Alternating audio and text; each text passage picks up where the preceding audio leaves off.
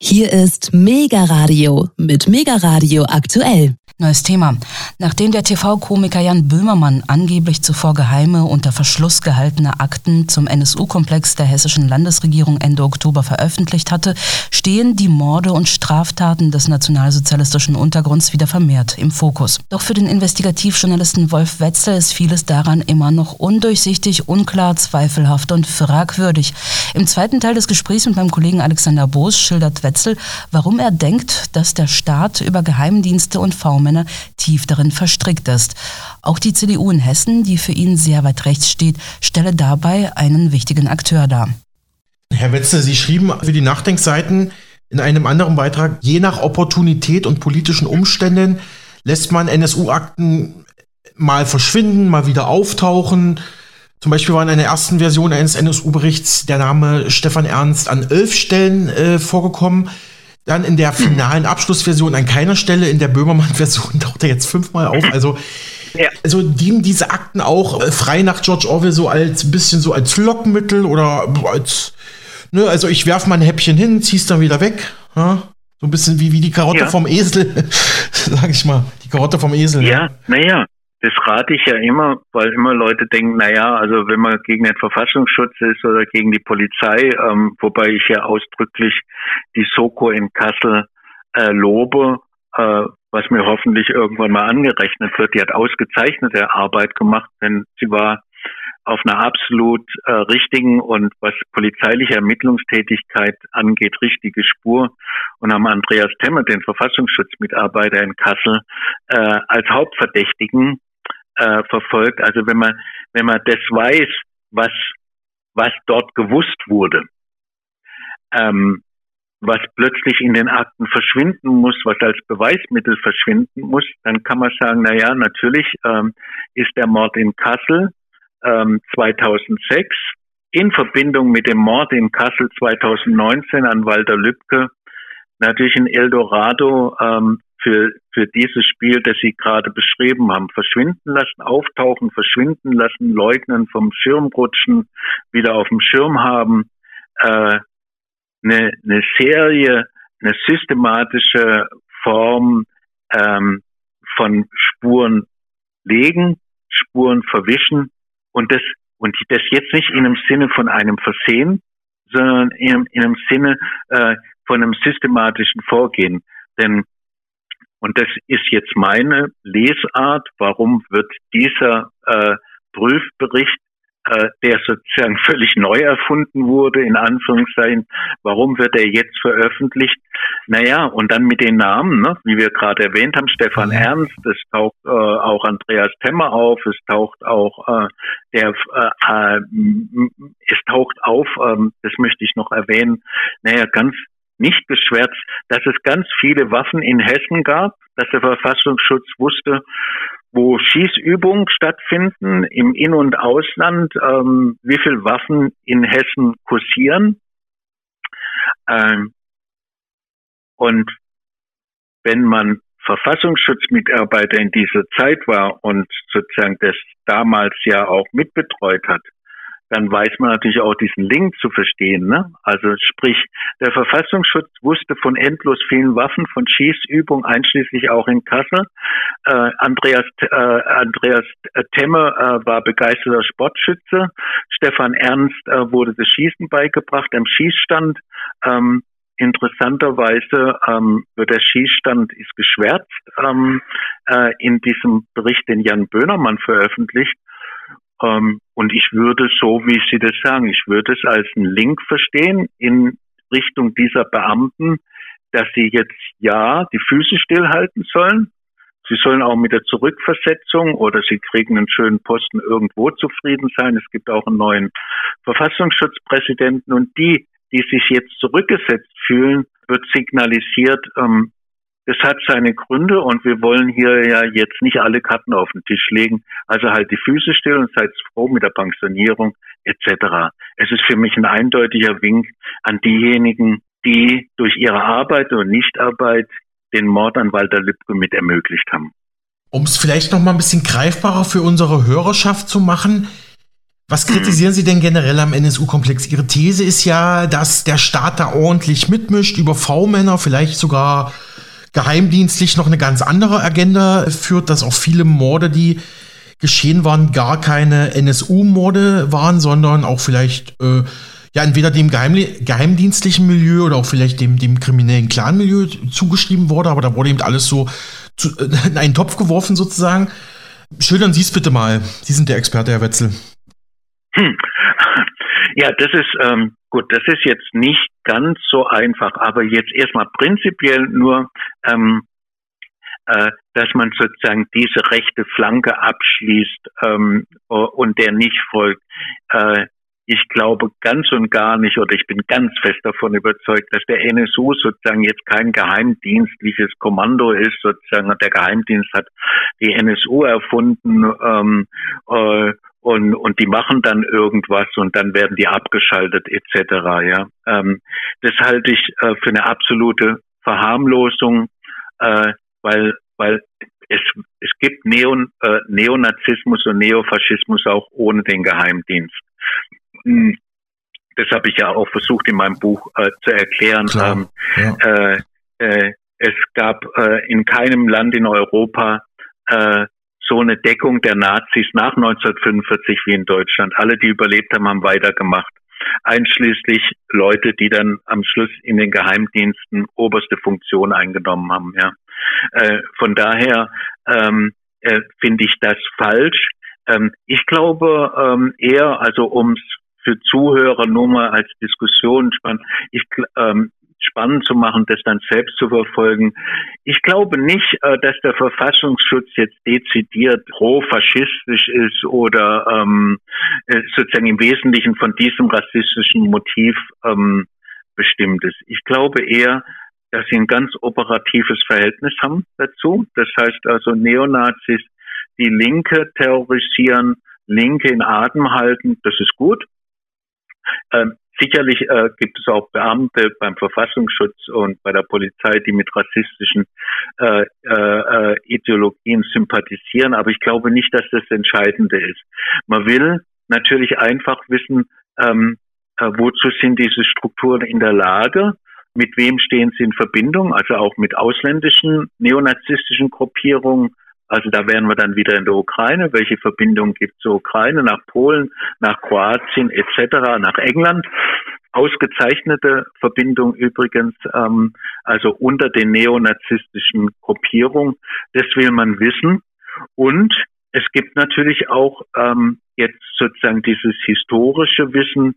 Naja, man weiß natürlich nie, was in den nächsten 15, 15 Jahren passiert, ähm, ob ähm, die Krise, in der wir leben, ob die ähm, äh, sich nach rechts auflöst, also in, in Richtung von einer postfaschistischen Lösung. Also nehmen wir mal AfD an. Die AfD ähm, äh, gewinnt, äh, wird immer stärker. Der profaschistische Flügel wird noch stärker. Ähm, die kriegerischen Auseinandersetzungen noch heftiger. Dann möchte man quasi auch da sozusagen Optionen haben ähm, äh, um, äh, um damit im Spiel zu sein. Das wäre für mich eigentlich die glaubhafteste Variante, weil ich hatte das ja in mehreren Texten erwähnt. Naja, in Kassel, als es diesen Mord gab, da hat die Polizei eigentlich ausgezeichnete Arbeit gemacht. Ähm, äh, hat ihren also hatte den Verfassungsschutzmitarbeiter als Hauptverdächtigen gehabt. Nur dann gab es sozusagen höhere Stellen, ähm, die ihn gedeckt haben, was auch offiziell ähm, so gesagt wurde. Ne? Er hat einen Stein im Brett, der Verfassungsschutzmitarbeiter.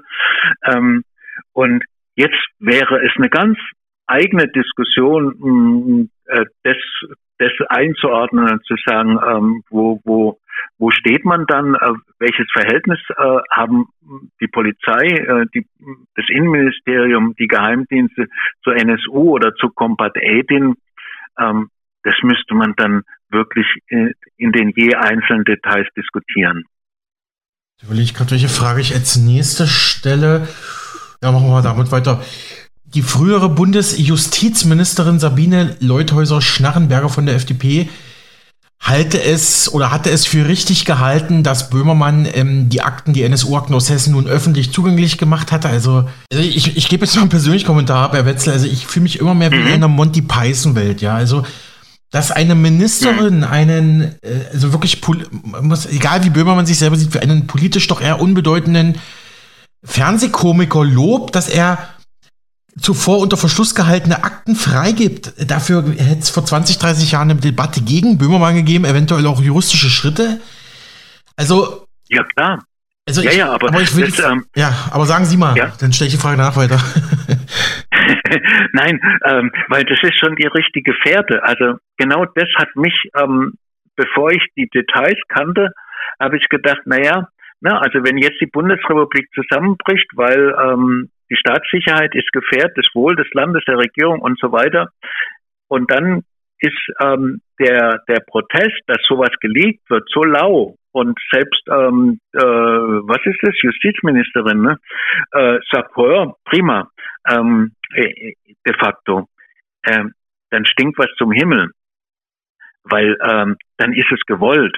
Und, und natürlich würde ich sagen, naja, also die SPD wird es natürlich genutzt haben, um zu sagen, nee, also ähm, so, so kann das mit dem Verfassungsschutz in Hessen nicht weitergehen. Äh, übrigens äh, gehört der Verfassungsschutz in Hessen, also wie ja auch die CDU, die früher mal als Stahlhelmfraktion ähm, geehrt oder geachtet oder bezeichnet wurde, ja, äh, mit zu dem rechtesten, was es in der CDU bundesweit gibt. Dementsprechend kann man sich auch vorstellen, ähm, wie der Verfassungsschutz aufgestellt ist, warum an Andreas Temmer V-Mann-Führer werden konnte, der dezidiert ein rassistisches Weltbild hat und meinen Kampf ähm, als Hauptlektüre im Bett oder am Bett oder unterm Bett. Ähm, dann kann ich mir, dann, dann kann ich mir eben dieses angeblich geleakte NSU-Dokument nur in der Hinsicht vorstellen, ne? zu sagen, Leute, haltet die Füße still, so geht es nicht, ähm, weil ähm, gestern war es Walter Lübcke von der CDU, vielleicht ist es morgen äh, äh ein SPD-Ministerpräsident, ne, ähm, der ermordet werden kann, weil ihr, aus welchen Gründen auch immer, sind wir ganz vorsichtig, ja, da schlafen gegangen seid oder mh, hm, behauptet habt, äh, die Person, die, äh, die dafür verantwortlich ist, ja, die kannten wir, aber die hätten sich längst abgekühlt. Und die Reaktion von ihr deutet eindeutig hin, dieses Dokument sollte veröffentlicht werden und es sollte auch bestimmte Leute erreichen. Und ich glaube, der Protest ähm, na, gegen die NSU-Nichtaufklärung, der war nie in den zehn Jahren, und das kann ich relativ sicher sagen, war nie so groß, dass es einen Druck gegeben hätte, in Anführungszeichen von der Straße. Der Druck, das zu veröffentlichen und das zu nutzen, mhm. der kam aus dem Staatsapparat selbst, aus dem Staatsinneren selbst. Mhm. Lassen Sie mich mal bitte meine Frage zu Ende führen, Herr Wetzel. Ja. Dankeschön. Äh, Leuthäuser Schnarrenberger äh, sagte, es sei offenkundig, dass es deutliche Defizite und Versagen innerhalb des Verfassungsschutzes gegeben habe, als es um die Aufklärung der NSU-Morde ging. Das hätten schon die Untersuchungsausschüsse gezeigt. Also finde ich interessant, dass eine ehemalige Regierungspolitikerin sagt, ja, die Untersuchungsausschüsse sind da schon mehr oder weniger auf dem richtigen Weg. Und genau das, das vieles eben bekannt ist, aber äh, trotzdem politisch nichts passiert. Herr Wetzel, das kritisieren Sie ja schon seit Jahren.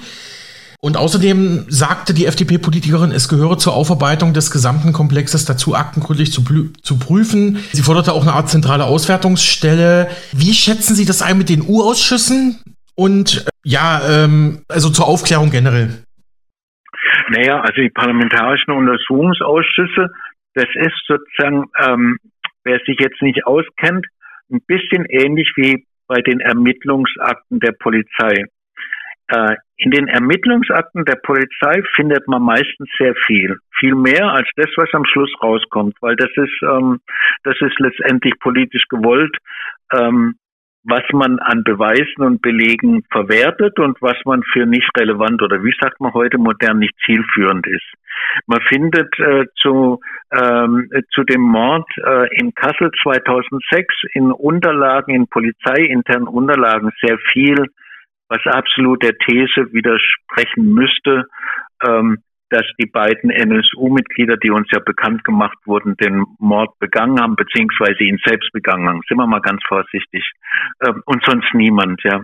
Man findet in den polizeilichen Ermittlungsakten äh, zu Eisenach, ne, also wo, wo dieselben beiden sich angeblich selbst umgebracht haben, in den polizeilichen Ermittlungsakten findet man sehr, sehr viel, was dem widerspricht.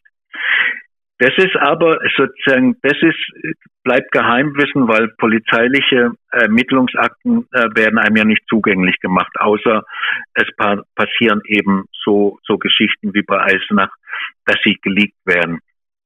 Beim Parlamentarischen Untersuchungsausschuss ist es ähnlich, nur er ist öffentlich.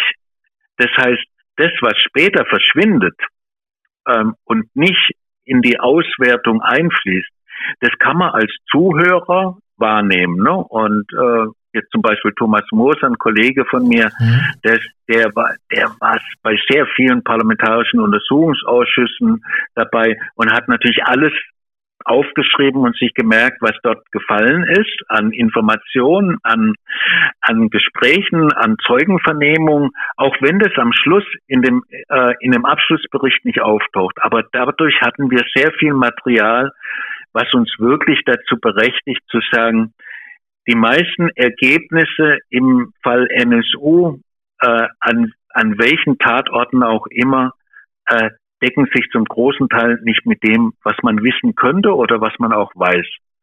Zum Teil, was Sie anfangs gesagt haben, ist es fraglich, ob, äh, ob das tatsächlich dem NSU zugeschrieben werden kann. Äh, zum Teil ist fraglich, ähm, zu, zum großen Teil meiner Meinung nach ist fraglich, ob das in Eisenach ein Selbstmord war. Äh, mhm. In den parlamentarischen Untersuchungsausschüssen ist das zum Teil ans Licht gekommen, weil das ja, also weil man als Zuschauer, Zuschauerin äh, das verfolgen kann. Und ähm, da würde ich schon sagen, ja, die parlamentarischen Untersuchungsausschüsse waren, waren wichtig, unabhängig davon, dass die Ergebnisse meistens ernüchternd bis nichtssagend waren. Mit der Ausnahme äh, der Thüringer Untersuchungsausschuss, äh, der Untersuchungsausschuss in Thüringen, der hat ja auch festgestellt, als einer der einzigen im Abschlussbericht, der mehrheitsfähig sein muss, mhm. ähm, äh, dass die, die Wahrscheinlichkeit also des Selbstmordes äh, in Eisenach ähm, dass, äh, dass das sehr fragwürdig ist und die Rolle des Verfassungsschutzes mehr ist als nur, dass sie äh, nichts wussten und dass sie immer äh, an der falschen Stelle irgendwie ähm, aufgepasst haben, dass nichts passiert. Mhm. Äh, von daher ist es schon, ist es schon richtig.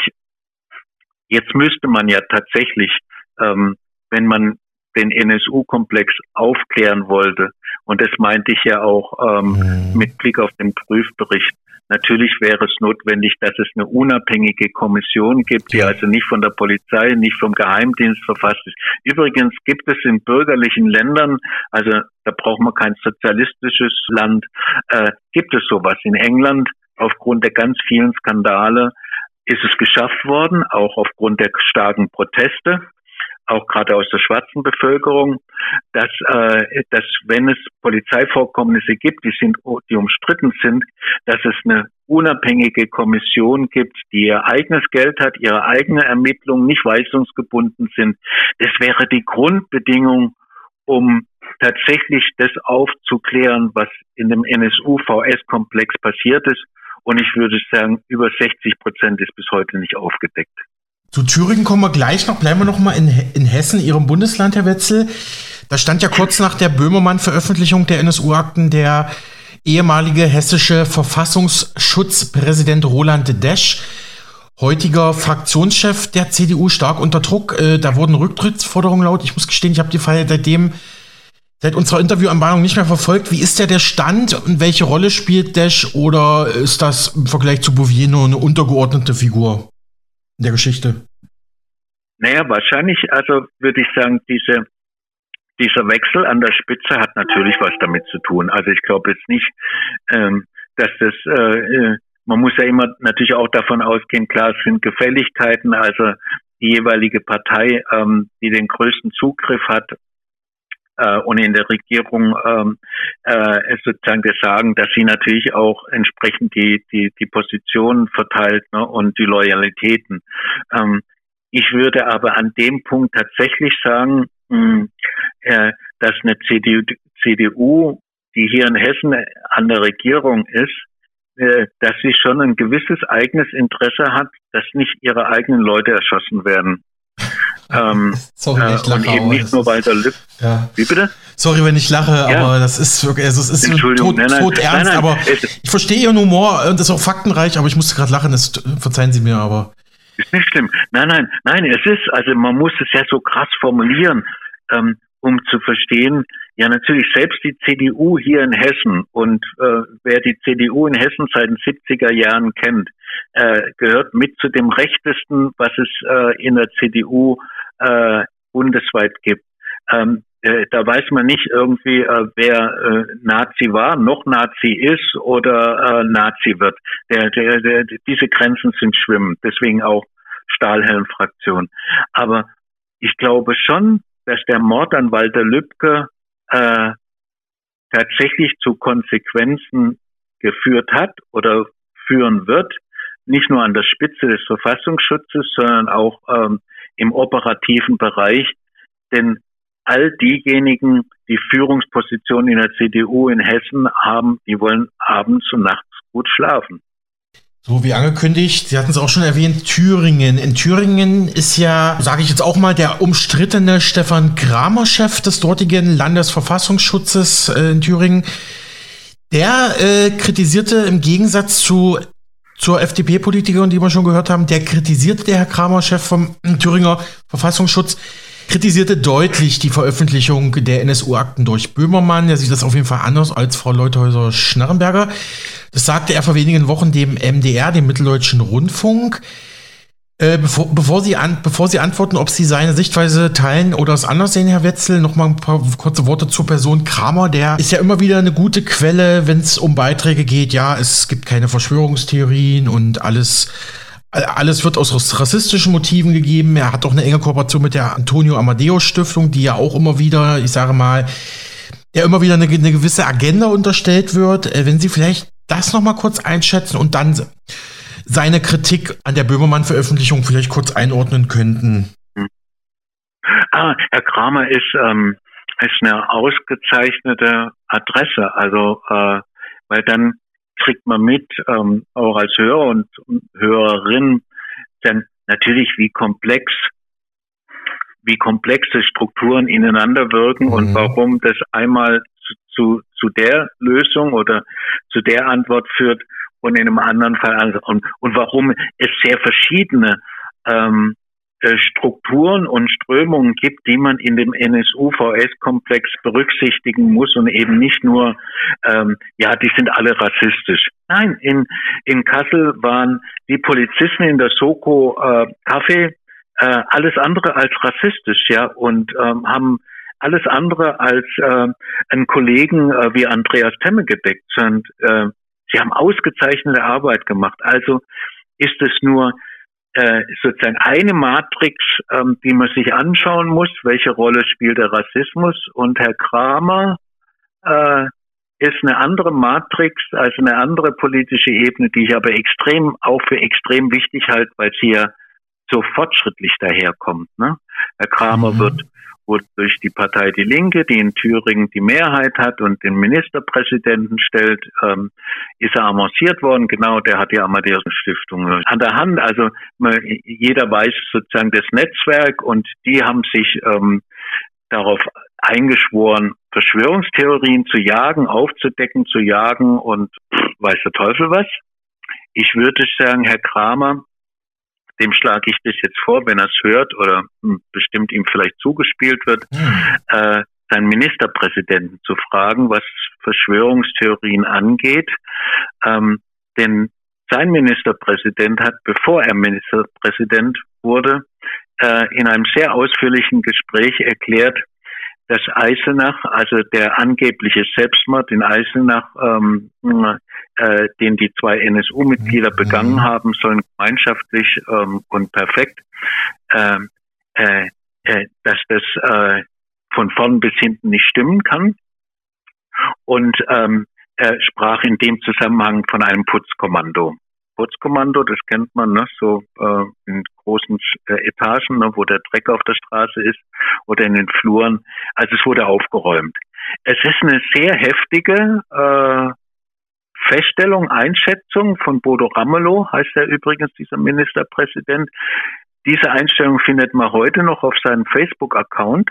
Ist nicht gelöscht, ist nicht als Falschmeldung markiert worden. Ähm, und wenn man jetzt weiß, ne, dass Herr Kramer immer gegen Verschwörungstheorien vorgeht, ähm, äh, dann sollte er zuerst mal mit seinem Ministerpräsidenten reden. Sehr interessanter Hinweis und Tipp für Herrn Kramer da an dieser Stelle, Herr Wetzel.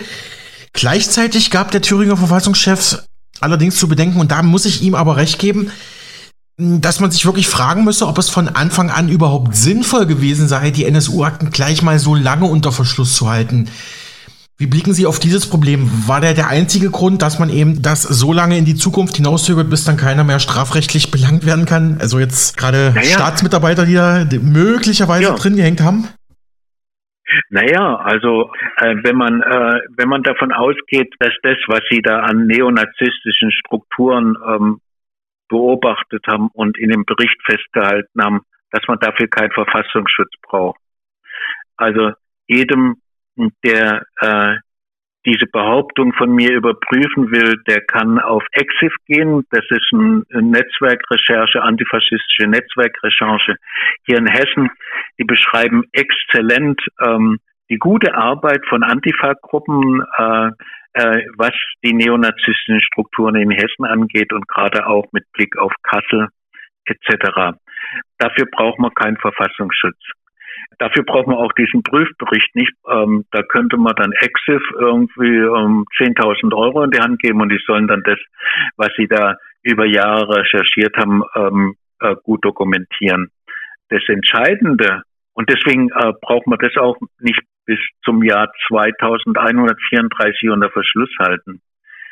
Was man aber unter Verschluss halten muss, ist jede Spur, und das haben Sie angedeutet, habe ich ja auch selbst gesagt, die, ähm, die Frage der Beihilfe zum Mord, also ähm, sowohl in Kassel, also was den Internetbesitzer angeht, als auch natürlich letztendlich Walter Lübcke, äh, was diese Sache untermauern könnte.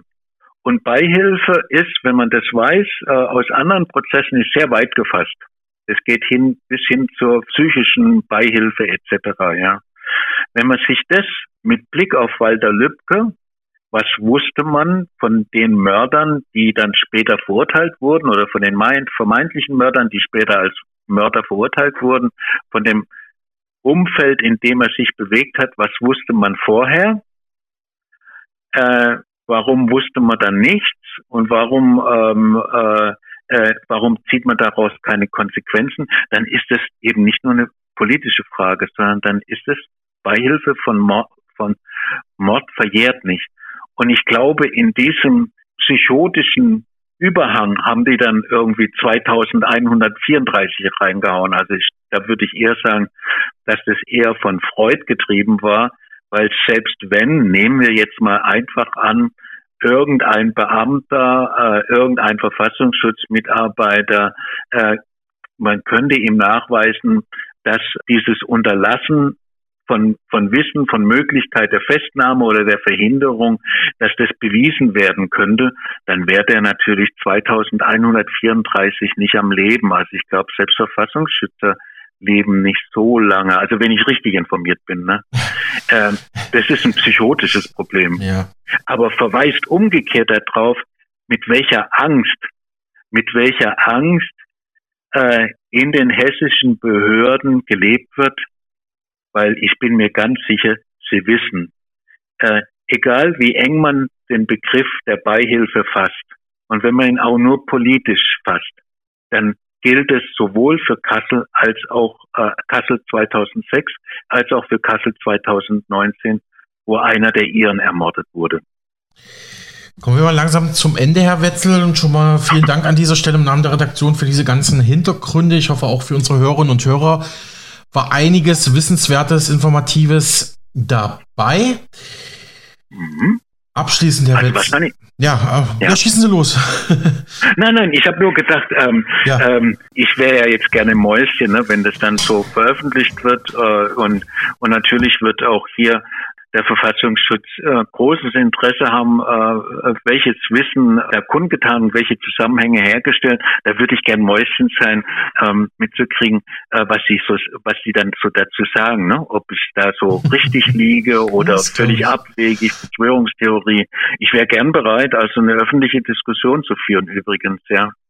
Okay, das unterstützen wir mal hiermit. Also wenn jemand aus dem Verfassungsschutzbereich zuhört und sich traut, in eine öffentliche Diskussion, eine Podiumsdiskussion mit Herrn Wolf Wetze zu gehen, können Sie gerne auch äh, uns kontaktieren oder auch Ja. Herrn Wetze. Ich glaube, Sie haben auf Ihrem Blog ein Kontaktformular, ne? Ja. Ja, Sagen, genau. sagen Sie nochmal Ihre, also- Ihre Adresse, dass wir das richtig haben. E-Mail-Adresse reicht ja vollkommen. Genau, das ist schlichtweg also äh, wolfwetzel at yahoo.de. Alles klar, hiermit ist die Einladung offiziell. Aber abschließend, Herr Wetzel, Genau. Aktuell kann in Delmenhorst in, äh, in Norddeutschland eine Wanderausstellung zum Thema NSU besucht werden. Sie trägt den Titel, habe ich dort in der, in der Lokalpresse im Weserkurier gelesen, sie trägt den Titel Die Opfer des nationalsozialistischen Untergrunds NSU und die, die Aufarbeitung der Verbrechen. Also es ist schon fast ironisch, wenn man jetzt äh, sich die letzten äh, das letzte Interview mit uns jetzt angehört hat, das ähm, Aufarbeitung zu benennen, aber die benennen das auf jeden Fall so, ich würde das auch gar nicht werten. Und diese Veranstaltung da in Delmenhorst setzt sich äh, mit insgesamt 27 Tafeln und mit etlichen Fotografien, Informationsgrafiken und Texten mit den Gräueltaten des NSU äh, in den Jahren 1999 bis 2011 auseinander.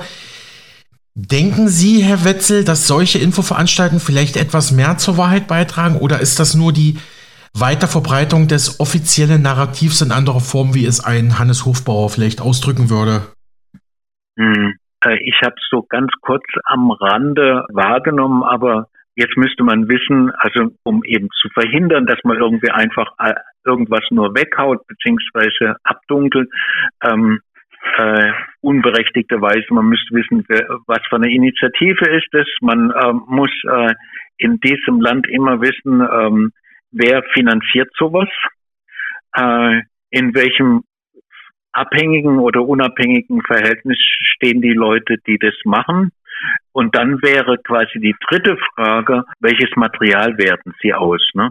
Also man kann äh, eine NSU-Ausstellung ähm, kann man ganz sicher machen ähm, und, und vom Material her ist es so überzeugend, dass ich glaube, dass man spielend und sehr belegt und sehr konstruktiv und auch ähm, sehr weitsichtig ähm, das herrschende Narrativ, also was der NSU war, äh, beziehungsweise warum es ihn nicht mehr gibt und warum der Verfassungsschutz damit nichts zu tun hat und ähm, warum er in keinster Weise darin involviert war, dass das noch nie so gut widerlegbar ist wie im Fall äh, äh, der NSU-Geschichte. Und da tragen garantiert, also für mich ist es ja genauso, ähm, die Ergebnisse im Parlamentarischen Untersuchungsschutz äh, bei, äh, genauso wie geleakte Akten zur Eisenach und zu ganz vielen Sachen, die nirgendwo sozusagen in die Schlussfolgerung einfließen, die aber trotzdem da sind. Ne? Also auch das, was,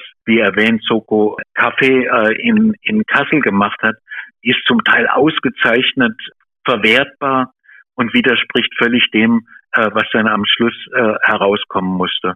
Von daher, man müsste wissen, ähm, welche Initiative ist es, aber äh, prinzipiell äh, das in der Art, wie wir das jetzt gerade besprochen haben, da eine, eine Wanderausstellung zu machen, die Dokumente, die das belegen, zur Verfügung zu stellen, eine öffentliche Diskussion zu führen, ja, und vor allem ähm, zu begreifen, dass es nicht aufhört, dass der NSU weder der NSU tot ist oder ähm, ad acta zu legen ist und gleichzeitig die Frage zu stellen, was bedeutet diese Art der Aufklärung und Nichtaufarbeitung für das, was kommt und was noch kommen wird. Dann versuche ich nochmal positiv zu enden nach all diesen äh, da doch eher negativen Sachen. Sie haben eine Signatur unter Ihren E-Mails, einen Ausspruch, ein Zitat vom Philosophen Theodor Adorno.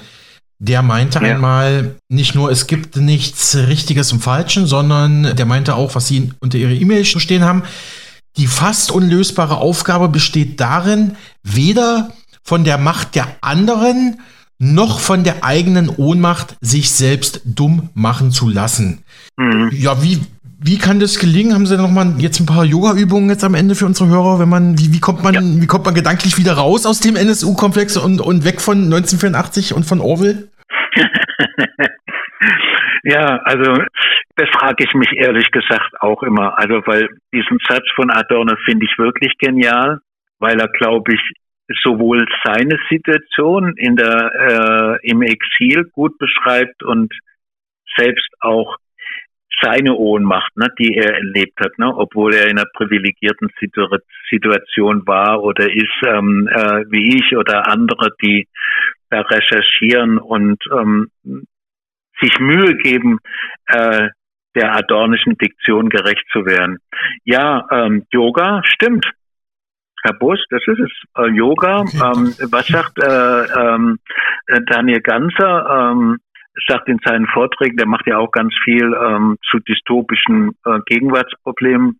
Ähm, er geht in den Wald, ähm, spazieren. Hm, das, das, äh, das empfiehlt er äh, wirklich ähm, im Laufe seiner Veranstaltung irgendwie so, wie, wie man damit umgeht. Ähm, äh, bei mir ist es, glaube ich, ähm, ich habe es mal irgendjemand gesagt, naja, der Weg zurück äh, ist länger als der Weg jetzt weiter geradeaus.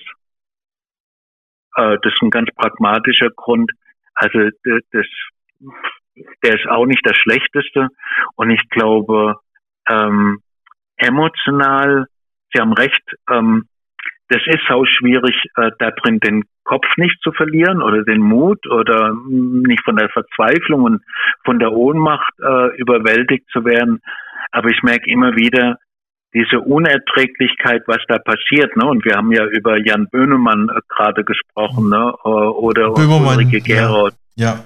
Genau, oder andere, denen was widerfährt oder wo ich das mitkriege, wo ich merke, ich, ich halte es nicht aus, das zu schlucken. Und ich hoffe, dass solche Auseinandersetzungen an so Beispielen sozusagen Geschichte werden, ja, dass sie verfügbar sind für Menschen, die irgendwann vielleicht ein bisschen weniger Ohnmacht erleben, als wir das zurzeit tun. Und ich glaube, ähm, es ist schon schwer, da drin, da, da drin nicht unterzugehen. Da haben Sie völlig recht.